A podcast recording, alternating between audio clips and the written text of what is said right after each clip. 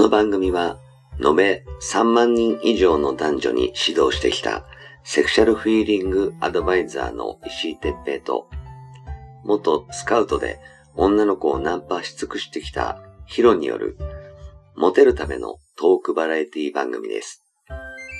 恋愛、セックスなど、男女のコミュニケーションに関することや、人たらし術、モテる男や女になるための考え方や行動の仕方、モチベーションの上げ方など、包み隠さず公開していきます。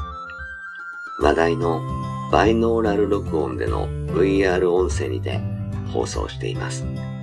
ベッドで、書斎で、湯船に浸かりながら、ぜひヘッドホンでお聞きください。隣に私たちを感じられるかもしれません。それでは今夜も番組をお楽しみください。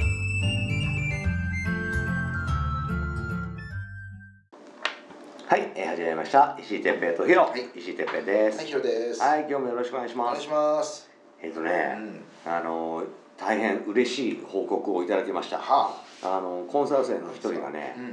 えー彼女ととうとう結婚します。ええ連絡が来ました。そうなんだ。あのその彼女がさ、あの前にそのコンサル入った時は、あの狙ってる子がいるってうん。いうことを聞いてたんだけど、うん。あのずっとこうロスト童貞っていうのかな、うんうん。あの遊んでた頃からうんずっとあの今までうん。いい狙ってる子はいるんだけうん。どずっとどうしたらいいか分かんないみたいなう感じの女性だったんだけど、ん。うん。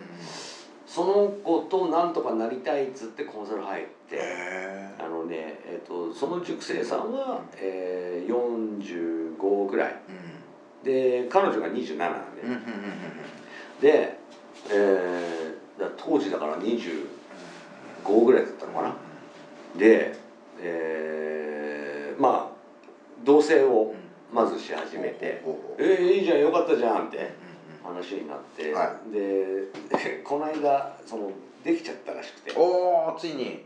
でもうう納税しようと思います 感じで「あいいじゃんおめでとう」ってん。なるほど。いう感じでね、うえー報告をいただきました、ん。はい。うん、素晴らしい。すごくねこういい人なんだけど、うんその塾生さんはね、うん。すげえいい人なんだけど、うん奥手で、あうん、あの真面。目な人で、で遊びがないんだよね。だからこうなんつうのかな堅苦しい感じうん。に多分思えたんだと思うんだよね、であのーまあその女の子とのはい。その関係というか、はい。あのーまあ、コンサルでねう練習をして、ん。でこう自分の心臓に毛が生えたんじゃないかな、うん。経験を積むことで、ああこういうふうにすれば全然あの女の子も普通の人間じゃんみたいな感じに思うことで多分たかが外れた、あうん、でその、えーずっと好きだった片思いしてたその年下の女の子あ。にあの普通に、えーなんで人としての付き合いはできてたんだよ。うん。でいろんな相談を受けたりはい。するような仲だったらしいんだけど、あのーまあある時はいあのーギラをして。ああ、ギラした。った。でもう前から好きだったんだみたいな話をしたら実は私もいいなと思ってたみたいなあ話になってエッチしたら最高に良かったみたいあ。なで一緒にまあ彼女があの普通に一人暮らししてたからそこに転がり込むような感じで、おお。うん、同棲を始めて。うでいよいよ結婚と。んなるほどね。でなんかねあのお母さんが自分と年が同じぐらいらしいんでねお母さんと？親子丼だろ。だからあのお母さんと話が合うんだけどあの 本当にこんな人でいいのう。ってあなんか娘に言ったらしくてね。あのあのお父さんと結婚するような感じなんだよあれと思って言ったらしいんだけど理想的じゃないですか。あの片親らしくてさうんでお父さんをだから知らないんだろうね。なるほどね。ね。そういうのもあるよね。うん。だからじゃあじゃあお母さんともしちゃえばって言ってそうだね。いやそれれは無理です本当にもう。石座だったらできちゃうよ俺俺はそこ大好きだから石座だとどっちも本当にもう親子ともども本当ねうん面倒見ますよっていうね。言ってました。はい。素晴らしいでも。まああるんだね。そういうなんかうん。ねこういう熟成の中でアドバイスでこううんびっくりだな。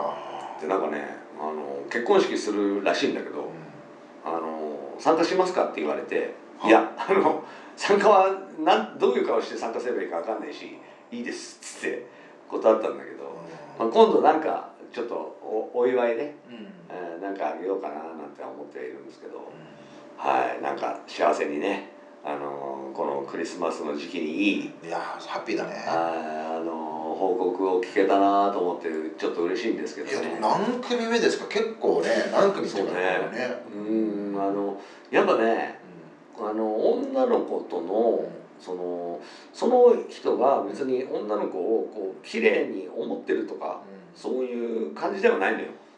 なんだけどあの頭ではそういう感じはないと思ってても自分に自信がないとそういう扱いになるんだよね。なるほどね。壊れ物を扱うような感じになる。するとねそれが見き見えるんだよね相手に。見えるんだね。うん。するとねこう別にほらガラスだからこうぶん投げても大丈夫とかいう話じゃなくてはい。要するにガラスだからそーっと触んなきゃいけないって思うのがダメってことなんだよね。ああなるね。うん。うん。そうだよね。そうガラスでも別に普通に扱っていいよっていうぐらいの方が女の子は響くんだよね。おっしゃる通り。そう。そあの自分のことをよいしょするようなうん。その男ってこう男らしくないというかうん。頼れなくなっちゃうからさうん。そんなこうちやほやするようなうやつだと下に見見えちゃう。うん。そこに魅力を感じないんだよね。確かにね。うん。だけどこう女の子の扱いを知るようになるとそのここは放放っとこうみたいなこととかここは別に何フォローしなくてもいいやって。お前の好きにすればいいじゃん。みたいな。こう突き放すわけじゃないけどそういうのが男らしいって映るだと思うんだよね。こうどの場面で1点追加とかそういうんじゃないんだけどね。それが相対的な感じそれがすごくねその人を変えた。なるほどなあーと思うんだよね。ナイスだね。一番最初はねどういうふうに話をすればいいかがわからないとか言ってて。でえ別にだって友達としてうまくいってんでしょって。だからそうなんだって。ただその友達じゃないと思っちゃうと好きな人って思っちゃうとどういう話していいかどこまで話せばいいのかっていうのが分かんなくなっちゃうって言っててで何のことかよく分かんねえって俺もよく分かんなかったんだけど実際にそのコンサルでいろいろ学ぶ上であのあこんなんでいいんだみたいなのがなんか分かったらしい。俺もそこはちょっと分析しないと何が違ってどう変わったのかっていうのがちょっと今でもハテナなんだけどそのちょっと変わったのが構想した。ね。そう。ほんのちょっとすごいね。それで人って変われるんだから。そみんなにもチャンスありだよね。うそう。うん。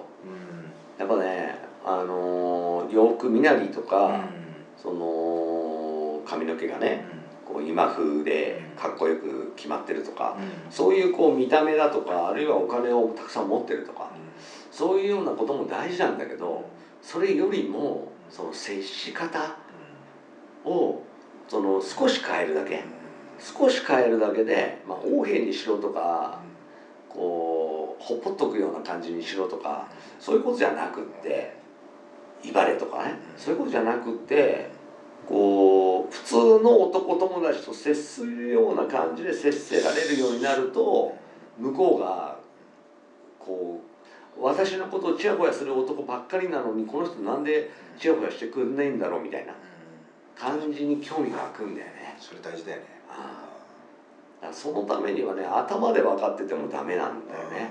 そうだよね。やっぱ実際にこう肌合わせてであこういうふうにやりゃもう女って喜ぶんじゃんみたいなのがしっかり分かるとそこのタガが外れる、うん、ロックが外れてこうズケズケ男の友達に言うようなことが女の友達にも言える。そうそう。そうそうそうそうそう。それがいいんだよ、それが魅力になるんだよね、そう。うん、どうしてもこびたりしてるとそう。なんかななよなよって見えるもんね。本当そうなんだよね。う図に乗るしね。ね。だそこをね、あのー分かってくれたから変わったんだろうなってそこはちょっとなんとなく分かるんだけどそれ以上のことはね、ま、もっと今分析しないと分かんねえなとかいうところではあるんだけどね。おめでとうですね。うん、ねえ素晴らしかったです。素晴らしい。はい、うんおめでとうございます。ね。あのぜひね、はい。まあこれも聞いてくれてるとは思うんだけど、あうん、あのー幸せになってまたね、あのー多分その半年とかあはい。3年とか経つとね、もう同棲もね、あのー1年ぐらいはしてるはずなんで。ああそうなんだね。じゃあ。のー新婚ラブラブっていうのもすぐ 多分崩壊すると思うから、そううん、あとはこうこうねあのーうまくそのうん奥さんに取り入りながらこう自分でああのうまく遊ぶうん。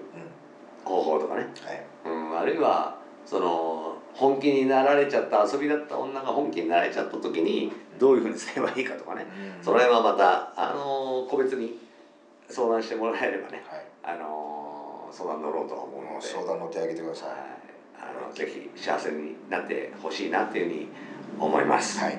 今回はね、ちょっと、はい、あのちょっと嬉しいお話があったので、めでたい話ですね。はい、ネタにさせていただきました。はい。はい、ありがとうございました。ありがとうございました